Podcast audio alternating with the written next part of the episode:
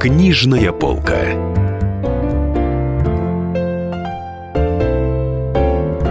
Здравствуйте, дорогие друзья! Вместе с Денисом Корсаковым я, Дарья Завгородняя. Сегодня принимаем в гостях у нас Дмитрия Миропольского, писателя, который э, издал в нашем издательстве «Комсомольская правда» великолепный бестселлер «Тайна трех государей».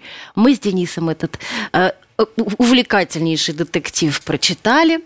И вот э, сегодня будем беседовать с автором. В Фейсбуке вы пишете. Было дело, российские издатели обратились к Дэну Брауну с предложением написать роман. А, вроде эту, Кода историю, эту историю я рассказать могу просто. Да, расскажите, Как пожалуйста. это было. Ну, так вот, э, был в Петербурге э, издатель замечательный, к сожалению, он издательским делом сейчас по многим причинам не занимается. В какой-то момент у нас с ним были разговоры о том, что надо бы затеять, во-первых, какую-то серию, ну, если угодно, романов в духе Дюма скорее. Об этом шла речь. Шла речь о том, у меня была в голове идея э, создать такой бренд писательский э, «Петербургский Дюма».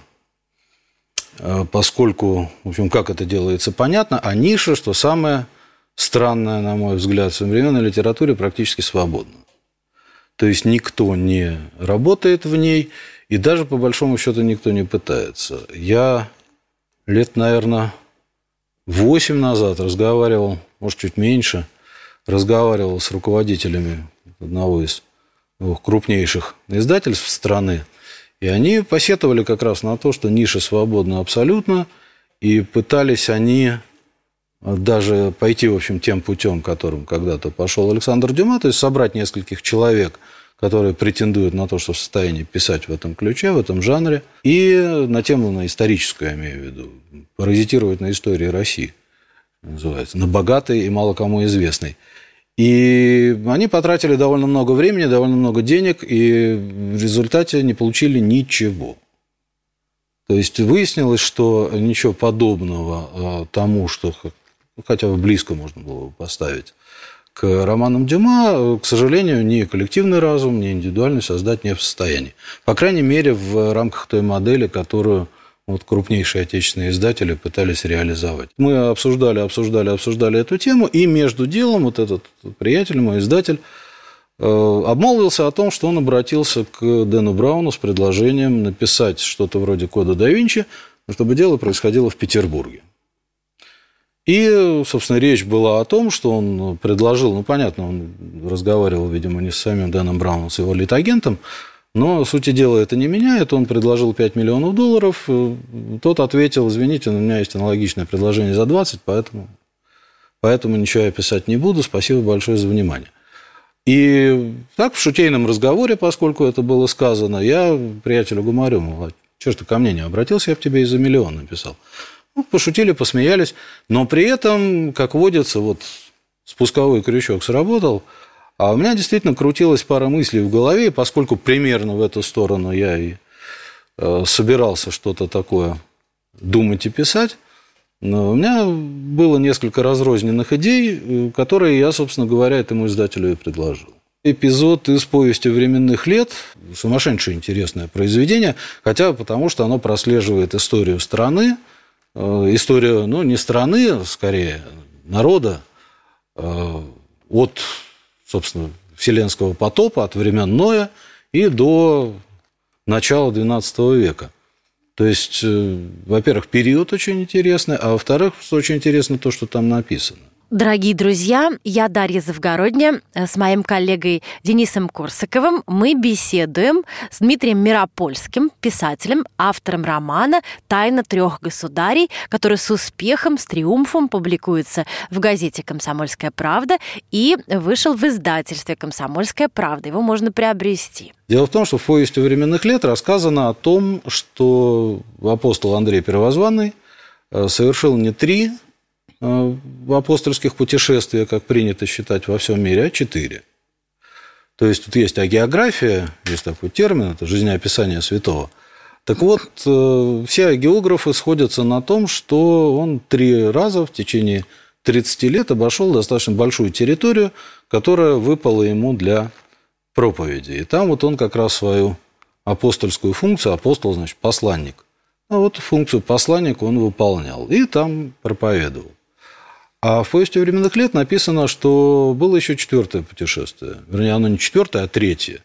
Между вторым и третьим, которое известно всем. Он еще успел из Крыма, из Корсуня как раз, а это место э, достаточно знаковое для России, поскольку считается, что именно там э, князь Владимир крестился, э, что апостол Андрей дошел до Волхова, то есть вот до тех краев, рядом с которыми Петербург стоит, то есть на северо-запад современной России.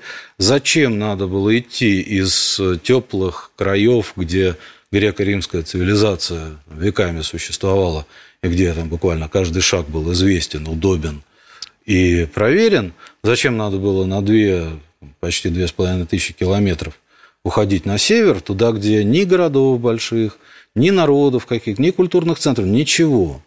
Это земли никому не известны и мало кому интересны именно в силу малонаселенности и в силу того, что там ничего не происходило. Путь из варяг греки появился через тысячу лет только. И тем не менее, вот он двинулся туда, в такую долищу, а оттуда потом, вот если вы представите себе квадрат, который он написал, в общем, сможете понять, понятно, что люди тогда двигались в обозах, да, то есть он ехал или верхом, или в телеге, вот представьте, от Крыма 2500 километров на север, потом на запад, э, по территориям нынешней Финляндии, Германии, потом на юг через всю Европу до Италии, потом через Грецию до Турции нынешней, где, собственно говоря, его и распяли на косом кресте. Да, то есть он больше 10 тысяч километров, вот так за здорово живешь, прошел непонятно совершенно зачем. Потому что функция у него была, он не воин, он не торговец. То есть ему, в общем-то, это не шибко было нужно. Да, и проповедовать там ну, некому. Некому. То есть приходить в деревню, где живет там, сказать, 50, 100, сказать, 500 человек и начинать там какие-то речи вести с людьми, языка которых он не знает, даже если он знал их. То есть зачем это было, непонятно. Но вот я говорю, что в этом описании есть еще одна странность. Помимо странности выбора маршрута и э, малоизвестности, то есть это только в российских источниках существует информация о том, что это путешествие было. Все остальные географы не упоминают об этом путешествии. Единственное, что произвело на него впечатление на всем этом пути, это баня на берегу Волхова. То есть, вот если вы посмотрите, это очень небольшой, на самом деле, отрывочек, в котором просто упомянуто о том, что он этот путь проделал. Поскольку писал киевский монах, э, аккумулировал э, информацию для того, чтобы появилась повесть временных лет, поскольку он обрабатывал результаты работы большой группы товарищей, а эта группа товарищей работала почти сто лет, то есть гигантский пласт был. То есть это не произведение одного автора. Нестор, черноризец, то есть монах Киево-Печерской лавры, это человек, который просто обобщил все эти материалы и собрал их в такое вот своеобразное литературное произведение. Так вот, поскольку он был киевлянином, он, естественно, упомянул о том, что на берегу Днепра апостол остановился, указал на возвышенность и сказал, здесь когда-то будет город, который... Но это вот э, ни к чему и ни о чем. Да? Понятно, что это интегрированный такой эпизод, чтобы э, лишний раз потрофить Киеву, в котором человек жил. А вот то, что он описал путешествие в новгородские края, то есть к противнику, особенно вот в XII веке, да, во времена Нестора, это противник серьезный был для Киева. Поэтому рассказывать о том, что апостол зачем-то ходил туда, вообще, ну, как минимум, странно. На него сильное впечатление произвела баня, и он не только о ней написал, но и потом, когда он дошел, наконец, до Рима и встретился там со своим братом Петром, апостолом Петром, да, он ему рассказал про баню на берегу Волх. Дорогие друзья, нам придется прерваться на небольшой перерыв. А, с Денисом Корсаковым вместе, я, Дарья Завгородня, мы беседуем с автором романа «Тайна трех государей» Дмитрием Миропольским. Роман этот только что вышел в издательстве «Комсомольская правда» и сразу стал бестселлером. Книжная полка.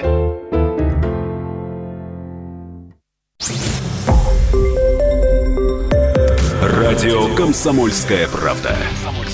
Более сотни городов вещания и многомиллионная аудитория.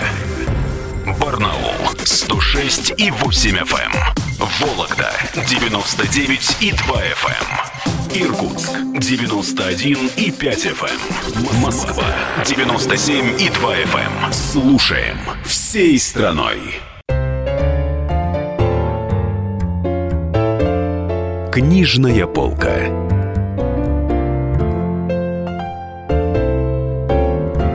Дорогие друзья, вместе с Денисом Корсаковым мы принимаем у себя в гостях а, Дмитрия Миропольского, писателя, а, который написал удивительный бестселлер «Тайна трех государей». Очень успешно этот э, роман уже продается в издательстве «Комсомольская правда» в нашем магазине и у нас на сайте. Приобретайте, пожалуйста, и читайте э, ежедневно «Комсомольскую правду», где этот роман публикуется. Поскольку у вас книга все-таки вертится вокруг религиозных религиозных мотивов, да, э, напрашивается вопрос, являетесь ли вы религиозным человеком? Ни в коем случае. Как вы думаете, не отнесутся ли представители традиционных религий, христианства, иудаизма к этому как к ереси?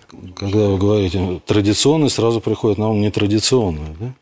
религиозная ориентация. В книге, во-первых, достаточно подробно рассмотрена разница между верой и религией. А поскольку вера – это, ну, по крайней мере, в моем представлении, в представлении некоторых героев, это неотъемлемая э, часть человека, это то, чем человек появляется на свет.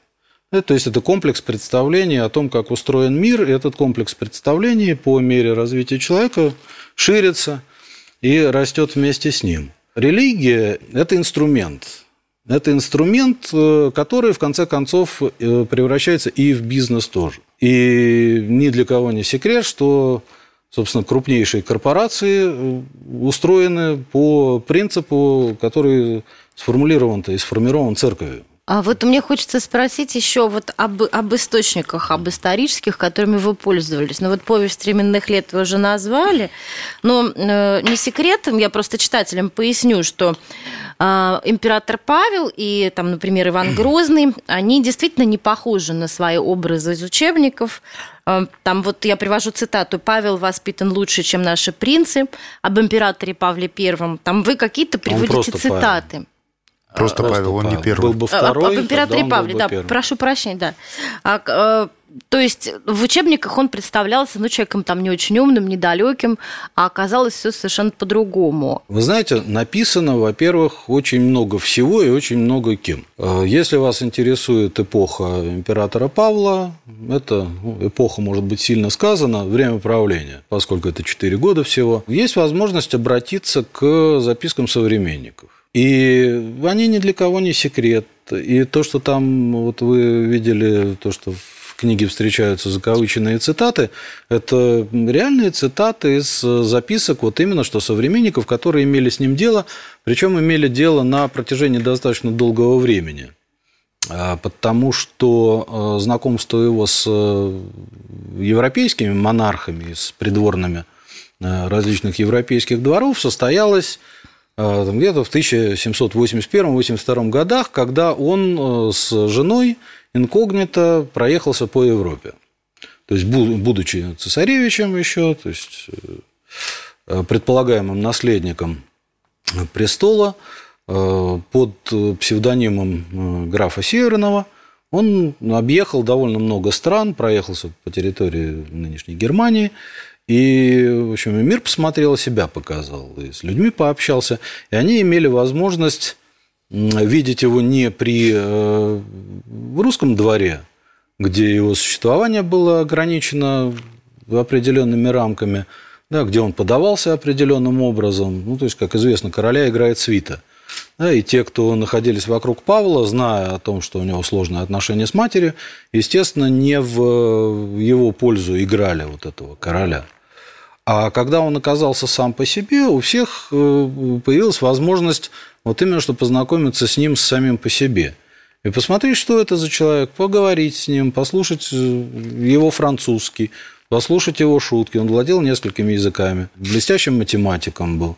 То, что он спроектировал э, тот же самый Михайловский замок, уже говорит о том, что он неплохо разбирался в расчетах, поскольку ну, вот я технически, в техническом вузе учился и представляю себе, что такое там, расчеты ущемленной балки и прочие разные сложности. Так вот, он этим владел, владел очень прилично помимо того, что много чем еще занимался. Напоминаю, дорогие друзья, что мы с моим коллегой Денисом Корсаковым и я, соответственно, Дарья Завгородняя, принимаем у себя в гостях на книжной полке Дмитрия Миропольского, писателя, автора бестселлера «Тайна трех государей», который вышел в издательстве «Комсомольская правда». Ну так вот, возвращаясь к вашему вопросу, все-таки Любой исторический персонаж намного сложнее, чем та схема, в которую его пытаются вогнать, и которая да. проста для запоминания, схематична и укладывается на схема схематична. Хорошо сказал. Э, схема, которая укладывается на страничку буквально. Да?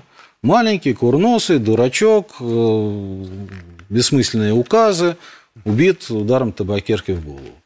Вот, собственно, о человеке, который Э, которого историк Василий Ключевский назвал время правления которого Василий Ключевский назвал самым блистательным выходом России на европейской сцене. Ну, Наверное, не просто так, да? У него и указы в итоге оказывались не бессмысленными, как вы пишете в своей книге. То есть э, это все было подчинение России в каком-то э, России какому-то четкому порядку, да, которого ну, не Давайте все-таки вот не будем смешивать да, одно с другим. Есть э,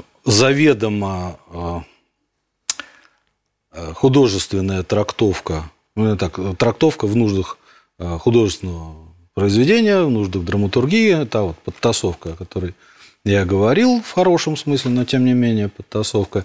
И есть реальная, ну, реальная ситуация, в том числе реальная ситуация с позиции с точки зрения современников.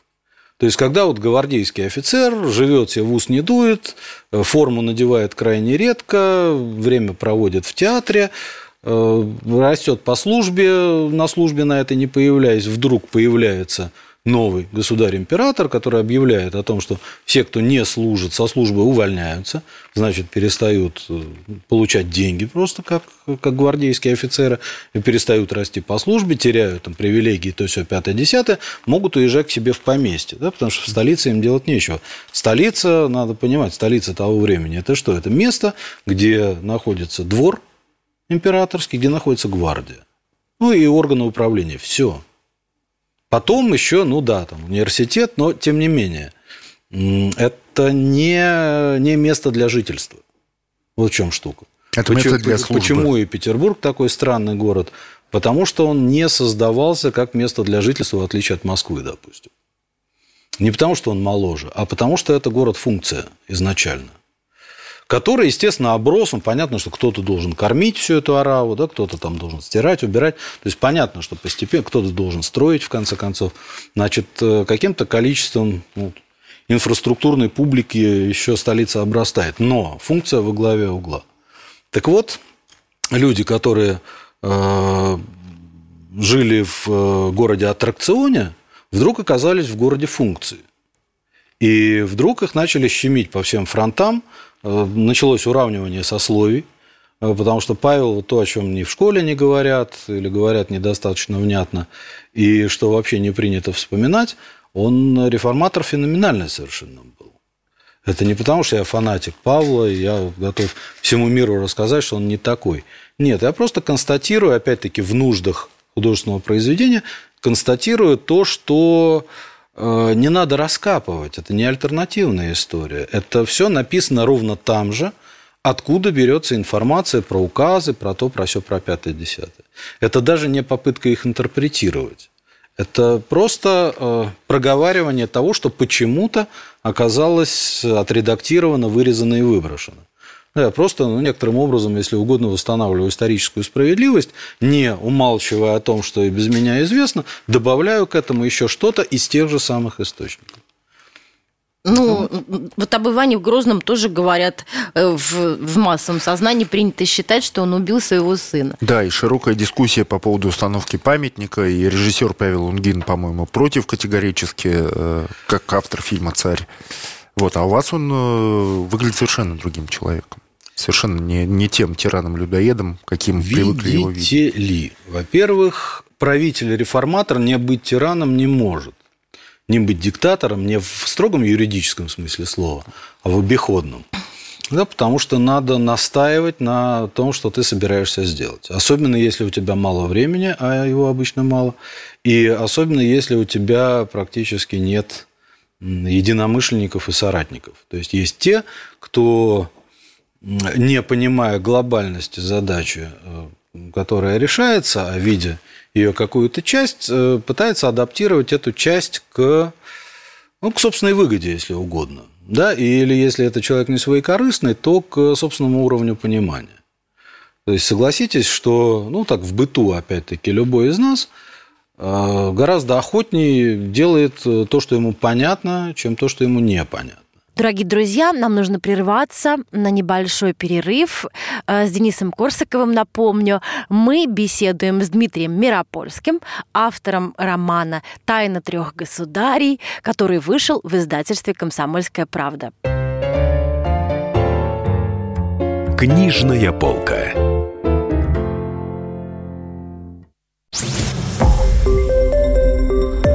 Радио «Комсомольская правда».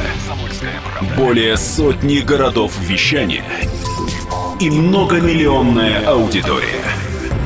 Керчь 103 и 6 FM. Эм. Севастополь 107 и 7 FM. Эм. Симферополь 107 и 8 FM. Эм. Москва 97 и 2 FM. Слушаем всей страной.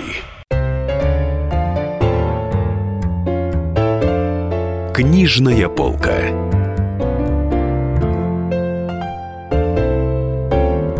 Дорогие друзья, вместе с Денисом Корсаковым мы принимаем у себя в гостях э, Дмитрия Миропольского, писателя, э, который написал удивительный бестселлер «Тайна трех государей». Очень успешно этот э, роман уже продается в издательстве «Комсомольская правда» в нашем магазине и у нас на сайте.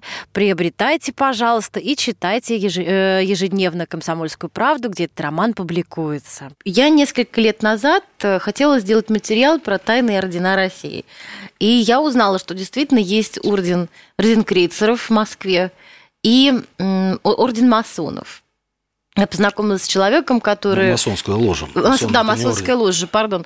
Э, я познакомилась с человеком, который мне обещал дать информацию, познакомиться с какими-то людьми, чтобы я могла что-то там написать. Но потом он со мной перестал выходить на контакт, и так я ничего такого и не сделала. А, существуют ли эти ордена? Вы Конечно. Вам что-нибудь знакомо про них известно? А, это вот знаете, у Довлатова где-то была история про то, как ему все предлагали запрещенное стихотворение Есенина. И вот его переписывали, переписывали в тетрадочку до тех пор, пока Довлатов ну, там речь, по-моему, об армии шла. Ему в армии очередной раз подсунули. Он говорит, ребята, откройте любое собрание сочинений. Даже не собрание сочинений, а просто томик, приличная подборка стихов.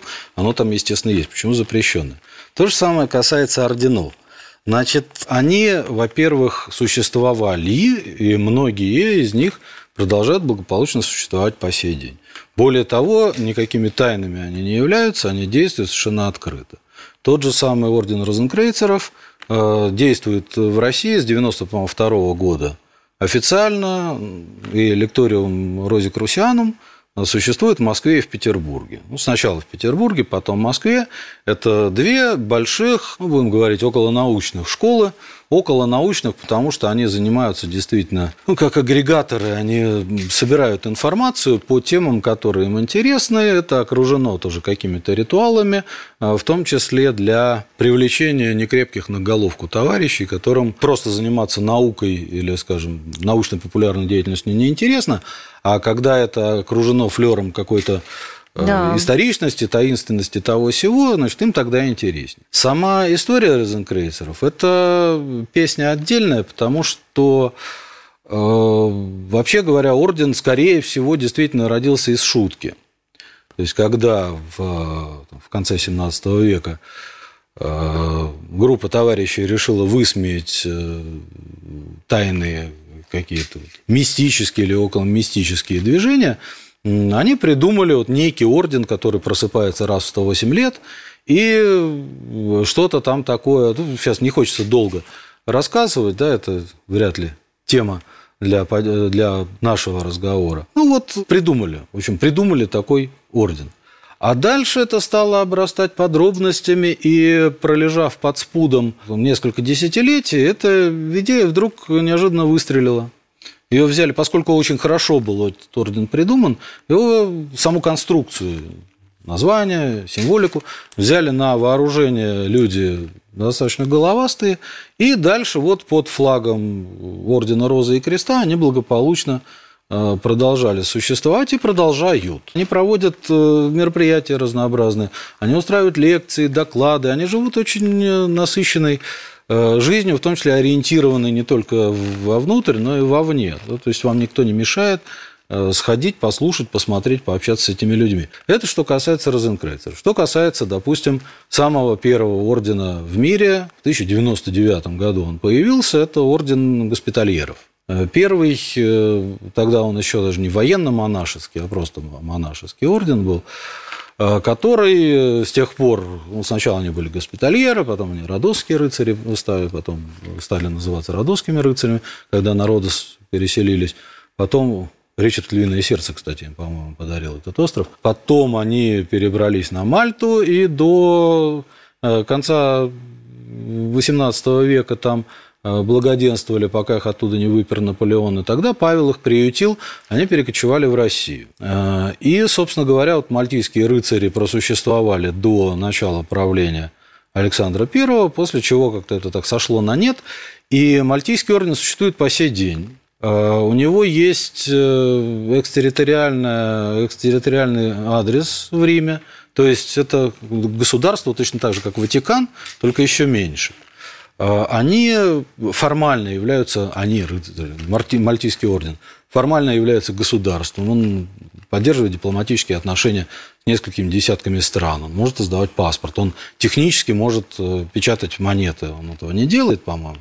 Вот, разве что для коллекционных целей. И самое главное, рыцари Мальтийского ордена э, ведают кубышкой, банком Ватикана, в котором больше трех триллионов долларов находится. Это, в общем, ну, скажем, бюджет России, например. В начале 90-х годов э, появился Мальтийский орден в России снова. И, собственно, могила первого гран-приора нового Мальтийского ордена в России, э, вот надгробие изображено в, книге, там есть иллюстрация. Вот, можно посмотреть. Был очень интересный петербургский человек. Дорогие друзья, я Дарья Завгородня. С моим коллегой Денисом Корсаковым мы беседуем с Дмитрием Миропольским, писателем, автором романа «Тайна трех государей», который с успехом, с триумфом публикуется в газете «Комсомольская правда» и вышел в издательстве «Комсомольская правда». Его можно приобрести. Не существует ордена тамплиеров. То есть есть те, кто себя так называют, но, тем не менее, надо признать, что он как вот был уничтожен в XIV веке, так и э, с тех пор многие заявляли о том, что они правоприемники. В Португалии аналогичный орден появился. Э, в Шотландии, собственно, им жизнь была сохранена, и они технически могли продолжать свою деятельность. Но, тем не менее, орденом храма эти организации уже не являлись, а имеют они отношение к тамплиерам такое же, как коммунистическая партия товарища Зюганова, да, КПСС, например. Похожего много, но это, как в армии говорят, гораздо более другое. И то же самое можно сказать о любой практически другой структуре. О масонах. Масоны – это открытая организация, которая с 2008 по года опять-таки официально представлена в России. А вот, конечно, к противостоянию, вернее, не к противостоянию, а к тому, что Ротшильды и Рокфеллеры Да, еще одна тема, которая у вас присутствует. миром, да. Тайное мировое правительство и тайное соперничество двух э, кланов. Да, если я скажу, что верю, э, я вроде как попадаю в адепты конспирологических теорий. Ну, да. А адептом конспирологических теорий я не являюсь. А, с одной стороны. С другой стороны, если я скажу, что я не верю, ну, как минимум, тогда получится, что чушь полную я написал э, в книжке, потому ну, что там как раз эта тема эксплуатируется. Э, это роман, это художественная книжка, но к одному из, может быть, немногих достоинств этого романа я отношу то, что он ну, во-первых, документален, а во-вторых, там нет э, ни слова просто так, да, там ничего не говорится ради красного словца. Значит, безусловно, есть структуры, которые используют э, естественный ход событий себе на пользу. Вы наверняка и среди своих знакомых найдете людей, которым как-то вот удивительным образом все удается. Да, вот кажется, ну что бы ни случилось, вот там кризис 2008 года, все бегали э, в ужасе, или там 98 года, который видимо, помните хуже, но когда за две недели доллар э, подорожал в 6 раз, это, э, это удар был, от которого, ну, в общем, подавляющее большинство бизнесменов так и не оправилось. Тем не менее, оказывались люди, которые э, каким-то образом, вот по наитию, что называется, потому что ну, нет у каждого инсайдера своего,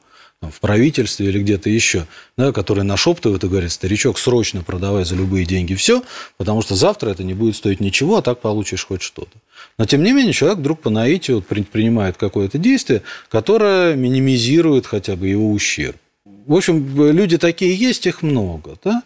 И в бизнесе тем более. Ведь э, Рокфеллеры и Ротшильды – это не просто, не просто люди, которые родились с золотой ложкой во рту.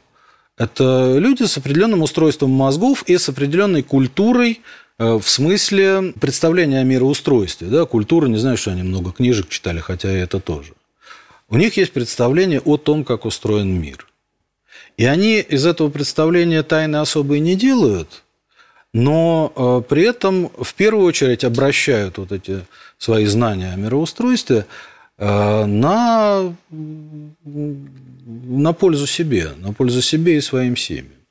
Вот э, знаете вы или нет, откуда, собственно говоря, взялось вот первое сумасшедшее богатство Ротшильдов, 1815 год, битва при Ватерлоу.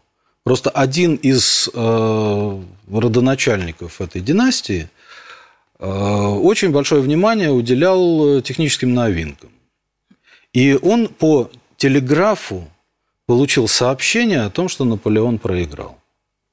Он узнал об этом первым. И он успел инвестировать, ну, вложить деньги, лучше сказать, вложить деньги, купить то, что надо, успел вложить деньги так, что когда об этом узнали все – он оказался вне досягаемости уже.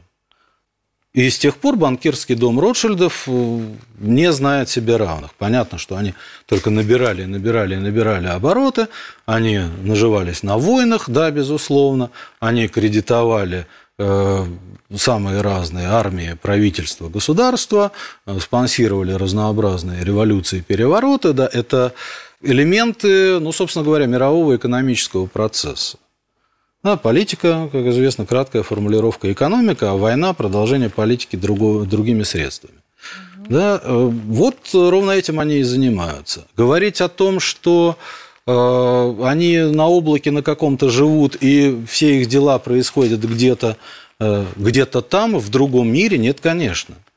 Они как раз вот этими своими действиями, они конструируют тот мир, который будет завтра и управляет тем миром, который есть сегодня. И в этой игре участвуют не только Ротшильды и Рокфеллеры, безусловно. И более того, они как раз сейчас и э, волнуются, ну, сейчас, уже последние годы, потому что вот э, где-то с, ну, там, с 70-х, допустим, годов э, сложился такой специфический очень капитализм в мире – Э, которому жить-то недолго осталось. И как раз Ротшильды и Рокфеллеры сейчас заняты, причем тоже это не секрет ни для кого, и эта конструкция, собственно, описана. Э, в книге они заняты тем, что э, пытаются выиграть те лет 5, 7, 10, которые необходимы для принципиальной экономической реструктуризации мира. Дорогие друзья, нам придется прерваться на небольшой перерыв. А, с Денисом Корсаковым вместе, я, Дарья Завгородняя, мы беседуем с автором романа «Тайна трех государей» Дмитрием Миропольским. Роман этот только что вышел в издательстве «Комсомольская правда» и сразу стал бестселлером. Книжная полка.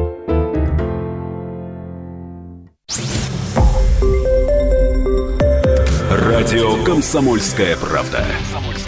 Более сотни городов вещания и многомиллионная аудитория.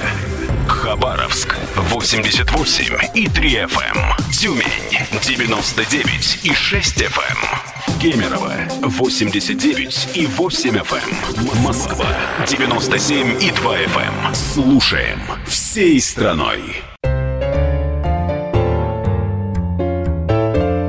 Книжная полка.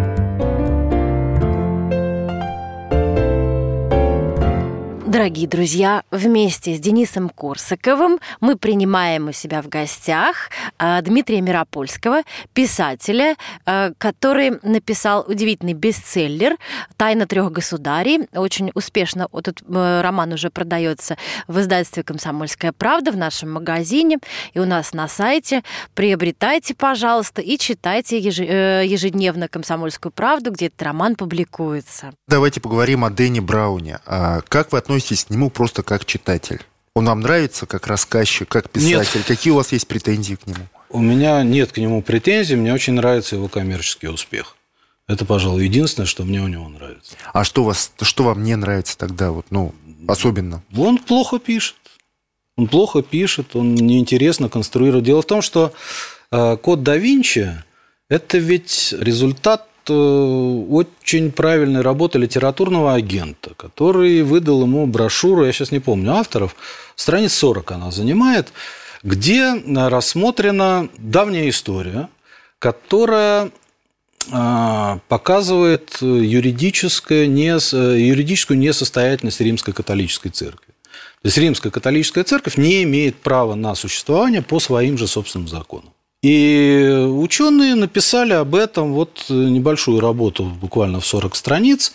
Э, речь там вкратце идет о том, что э, для того, чтобы первый франкский король Хлодвиг э, крестился, ну, римская католическая церковь, тогда еще не очень католическая, но очень римская, предложила ему пакт, в соответствии с которым только выходцы из семьи мировингов, к которой относился этот самый Хлодвиг, э, будут благословлены церковью на царство. То есть никто и никогда больше не будет благословлен церковью, то есть не будет официально ею согласован э, в качестве верховного правителя. Они заключили пакт Хлодвига, это было в общем, давно, 1400 лет назад. И пакт этот был нарушен буквально там, через пару сотен лет. Значит, э, церковь, помимо всего прочего, Э, совершило святотатство, помимо того, что они нарушили просто юридический документ, да, нарушили условия этого юридического документа, они еще и э, совершили святотатство, потому что мировинги были потомками библейского царя Давида, э, который свыше был назначен, собственно, царем. Да, это не то, что его выбрали там, или каким-то образом он там интригами разнообразными занял этот пост. Это человек, которому которого пророк помазал по велению свыше.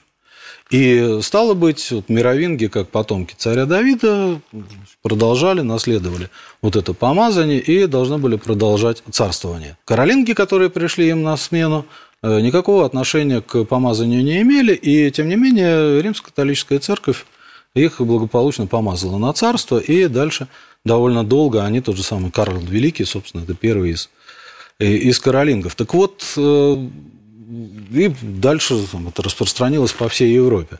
Значит, э, брошюрка, собственно, излагала вот эти вот нехитрые соображения. Он это раскрутил в э, как бы самостоятельную, без ссылок на первоисточник, э, в самостоятельную такую историю. В том же самом коде да Винчи меня не устраивает в первую очередь то, что гора родила мышь. Вот они долго-долго, там гибли люди, какие-то вот жуткие ордена, я, естественно, использовал. Но это не он придумал, не я придумал, эта схема существует там сейчас со средневековья. Вот, схема построения такого рода историй. А, ну, хорошо, вот люди гибли, да, выясняли, был Иисус женат, не был, на ком был. А, вот, тема божественных королей, да, собственно говоря, вот, продолжатели дела э, помазанника Давида – ну, хорошо. Ну, да, вот выяснили. Выяснили даже, где Мария Магдалина похоронена. Дальше что? А ничего. Вот просто вот так раз и, и закончилось. Зачем тогда было огород городить? Да, если эта история не сделала вмятину на Вселенной, то зачем было ее рассказывать? Тем более, что рассказана она плохим языком, с вырезками из путеводителей каких-то, причем с ошибками. Если вы бывали в тех местах, которые там описаны, ну да, у него машина по Парижу едет сразу в трех направлениях. Книжная полка. Напоминаю, дорогие друзья, что мы с моим коллегой Денисом Корсаковым и я, соответственно, Дарья Завгородняя, принимаем у себя в гостях на книжной полке Дмитрия Миропольского, писателя, автора бестселлера «Тайна трех государей», который вышел в издательстве «Комсомольская правда». У вас описана в романе замечательная система засыпания. Вот как заснуть быстро? Она действительно существует. Э, кому-то она понравится, кому-то она не понравится. Называется 478. На 4 счета вы вдыхаете медленно, на 7 счетов задерживаете дыхание, на 8 медленно выдыхаете. То есть 8... Э, Через минуту вы будете спать, да, потому что вы вынуждены, будучи вынуждены считать, вы отключитесь от любых других мыслей. Во-первых, вот сконцентрируетесь на внутренних своих ощущениях. Да, и вы циферки вот эти будете перебирать, внимательно прислушиваться к тому, что у вас происходит внутри. И все вот те тревоги, волнения, которые у вас есть, помимо того, что это помогает э, кислородом кровь насытить, да, ну, то есть начнете дышать правильно. Ну, вот, э, это вас вырубит мгновенно. Попробуйте, если у вас есть проблемы с засыпанием, бога ради. Да, я хотел спросить про кино. На какие фильмы, может быть, вы ориентировались? Ну, просто так, с потолка возьмем фильм Стивена Спилберга «Искатели потерянного ковчега». Или, там, допустим, фильмы Джеймса Кэмерона. Или какие-то приключенческие картины. Ну, вот а, что вы любите смотреть для себя и как... Ну, он же очень кинематографичный. Я могу оценивать то или иное кино с э, каких-то профессиональных, с точки зрения профессиональных критериев. Да, как сделан звук, э, я не знаю, как картинка, как ну, за что не возьмись, да, в конце концов, как э, сконструирован сценарий. Но если речь идет обо мне как э, о зрителе, я просто сажусь и смотрю кино. И оно мне либо нравится, либо нет. Это может быть мелодрама, это может быть боевик, это может... Хотя, наверное, все-таки, да, я тяготею к фильмам, в которых действия побольше, потому что лежащий как кувалда э, персонаж, который переживает на какие-то не очень внятные темы, мне не очень интересен. Э, то, что называется сейчас, это авторское кино, это для немногих, ну вот я к числу немногих не отношусь. Мне эксперименты с плохой картинкой, плохим звуком и плохими артистами некрасивыми в кадре мне не интересны. Я могу взять и пересмотреть там фильм с Бельмондо 77 -го года какой-нибудь или 78-го. Вот. вот, кстати, фильмы с ним по разным причинам меня очень интересовали, в том числе и потому, что я некоторым образом вырос на них. Условно говоря, профессионал или там... Нет, профессионал это намного позже. Это Великолепный, 70... Э, чудовище, кто есть кто. Как раз в советском кинопрокате обойма такая была в конце 70-х. А какова судьба будет у «Тайны трех государей»? Вы как-то вот, ну, прикидывали, э, будут экранизировать этот роман, не будут? Какие-то идеи ну, видите, есть? Человек счет? предполагает, Бог располагает. Во-первых, мне было бы ах, технологически, наверное, проще написать сценарий, а не роман. Это раз. В общем, это, этот проект не сделать на коленке. Это требует очень серьезной, очень глубокой проработки подготовки, и это в любом случае будет проект дорогой. Не потому, что там нужны какие-то экспедиции туда-сюда. Там как раз экспедиции, в общем, особо не нужны. И к одному из, опять-таки, достоинств, в том числе уже для кино, я отношу то, что действительно там действие происходит практически в Санкт-Петербурге только. Даже если вот так же кропотливо сложить историю, рассказать ее на экране, как это сделано в книжке, это не получится сделать на ходу. Это не универ, понимаете? Это не, не ситком, это не, ну, не то, что сейчас уже навострили сделать и строгают вот от пуза верим. Это и не Екатерина, которая очень хорошо снята, и при этом э, там такая чушь внутри э, с э, точки зрения языка, на котором разговор. Графинь мы с вами пересечемся. Ну, в общем, это вот как раз вот эта ересь, да, которая при этом упакована очень профессионально в красивую обертку, там блестящие операторские работы, художники блестящие работы. Вот. А на выходе вот здесь этого, ну, во-первых, не хотелось бы, естественно, А во-вторых, э, если с э, таким подходом начинать, то и начинать не стоит. Если вы попытаетесь, опять-таки, познакомившись с материалом, если вы пытаетесь э, сходу назвать режиссера, я думаю, что вы этого не сделаете. Кто это сможет снять? Я не знаю, например. Я, правда, особо и не задумывался на эту тему.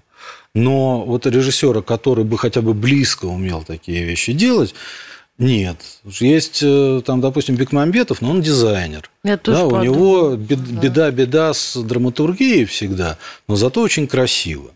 Вот эффекты он делает так, как никто. Сделать красивую упаковку он в состоянии, а начинку? Задача режиссера – это начинку в первую очередь сделать. Какие актеры это будут играть? Где они и есть ли они? Потому что там ходить и лицом торговать мало. Дорогие друзья, к сожалению, наше время подходит к концу. Вместе с Денисом Корсаковым мы интервьюировали Дмитрия Миропольского, писателя, автора бестселлера э, «Тайна трех государей». Спасибо большое, друзья. Увидимся, услышимся через неделю. Книжная полка.